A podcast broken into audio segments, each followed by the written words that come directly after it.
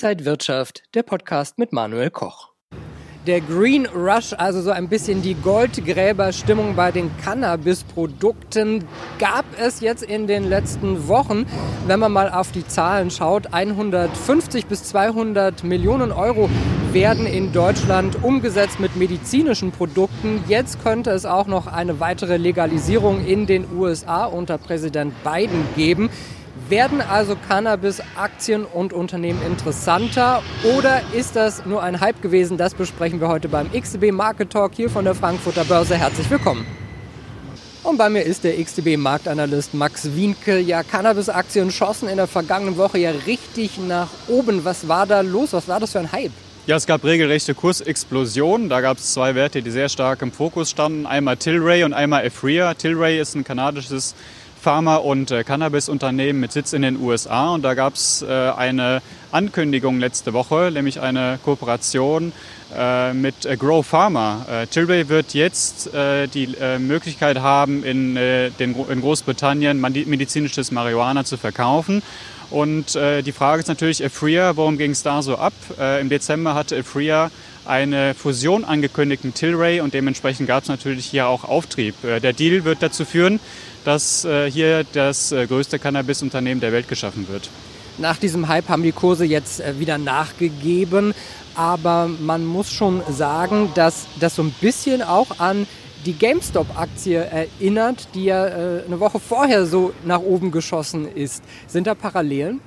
Also man könnte meinen, dass die Kleinanleger einfach die Aktienwerte gewechselt haben. Äh, diese Kursentwicklungen, die ändern natürlich sehr stark an diese Spekulationsblasen bei Werten wie GameStop oder auch bei der Kinokette AMC Entertainment.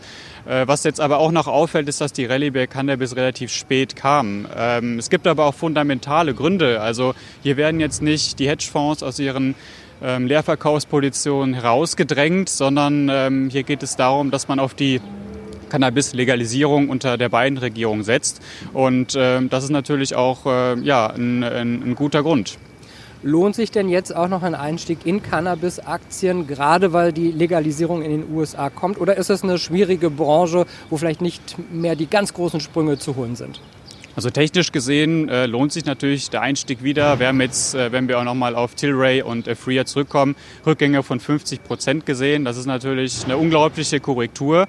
Und äh, ich schließe es auch nicht aus, dass äh, kleine ähm, Spekulanten und äh, Kleinanleger hier vielleicht nochmal zugreifen werden aufgrund dieser ja, fundamentalen Story. Man muss aber auch schauen, dass die Firmen äh, Nettoverluste äh, schreiben, also die meisten. Und äh, aufgrund dessen, dass man eben hier ja, sehr stark investieren muss in die Ausrüstung. Und ähm, ja, man muss einfach mal ein bisschen vorsichtiger sein. Ähm, wir wissen, dass institutionelle Anleger da auch noch nicht bereit sind, ähm, im großen Maße zu investieren. Viele bleiben an der Seitenlinie aufgrund dieser regulatorischen Unsicherheit. Es gibt aber auch noch Alternativen, wie man eben von der Cannabisbranche äh, profitieren kann. Es gibt zum Beispiel einen Wert, äh, das ist äh, Scott's Miracle äh, Grow Company.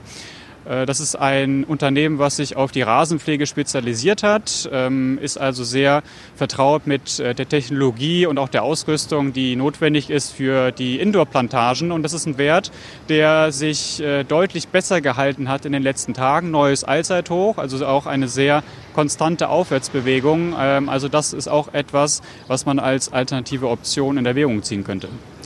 Schauen wir mal auf den deutschen Aktienmarkt. Der DAX ist ja weiter nahe seiner Rekordstände, an seinen Rekordständen dran. Wie könnte es da in den nächsten Wochen und Monaten weitergehen? Also Rekordstände gab es in diesem Jahr, aber es gibt auch eine ganz klare Underperformance. Wenn man uns mal, wenn man sich mal die Entwicklungen anschaut, äh, beispielsweise beim Russell 2000 oder auch beim japanischen Nikkei, ähm, das ist natürlich nochmal eine ganz andere Geschichte. Ähm, der DAX äh, hat jetzt so die Probleme bei 14.000, 14.100 Punkten. Kurstechnisch geht es da seit einem Monat nicht so wirklich voran. Und wenn man nochmal zurückblickt, auf ähm, ja, das äh, letzte Jahr vor allem, also seit dem Juni hoch, da haben wir deutlich mehr Volatilität gesehen. Wir haben äh, deutlich stärkere Rücksetzer, die Aufwärtsbewegungen haben einfach weniger Dynamik. Und ähm, seit, äh, ja, seit dem Tief vom März ähm, haben wir natürlich eine unglaubliche Performance gesehen. Aber die meisten Anstiege, 80 Prozent der Gewinne, die sind auf die ersten zweieinhalb Monate zurückgeführt. Ähm, ich, ich sehe aber auch noch die Chance, dass es hier nochmal weiter nach oben gehen könnte. Beim ES-Indikator zum Beispiel, da gibt es noch mehr Luft nach oben. Also 2017, 2015, da hatten wir deutlich extremere Anstiege äh, oder Zustände gesehen, zumindest ähm, äh, kurzfristig. Jetzt hast du uns schon so einen Einblick gegeben, aber was heißt das für Anleger konkret? Wie sollte man jetzt seine Strategie wählen? Also Trendwenden vorherzusagen ist natürlich äh, unglaublich schwer, gerade bei der Top-Bildung. Aber wir haben natürlich fundamental gesehen ähm, eine gute Ausgangslage. Also die Berichtssaison in den USA, die war wirklich sehr gut.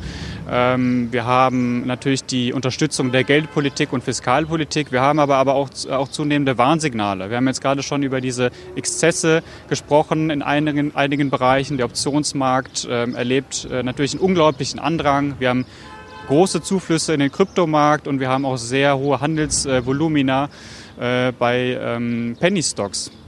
Also ähm, natürlich gewisse Vorsicht angebracht, gerade wenn es beim DAX nicht so wirklich weitergeht. Da könnte es vielleicht vernünftig sein, dass man hier vielleicht ein bisschen mehr auf Absicherung setzt. Ähm, aber insgesamt äh, würde ich sagen, ähm, sollte man durchaus nochmal äh, den Aktienmarkt als attraktive Anlage, Anlage sehen, auch für, auch für das äh, laufende Jahr jetzt. Ja sagt Max Winke, Marktanalyst bei XTB. Vielen Dank, dass du hier an der Frankfurter Börse warst und Ihnen, liebe Zuschauer, Dankeschön fürs Interesse. Das war der XTB Market Talk. Wenn Sie mehr Informationen wollen, schauen Sie auch nochmal auf xtb.com. Danke für diese Woche und bis bald.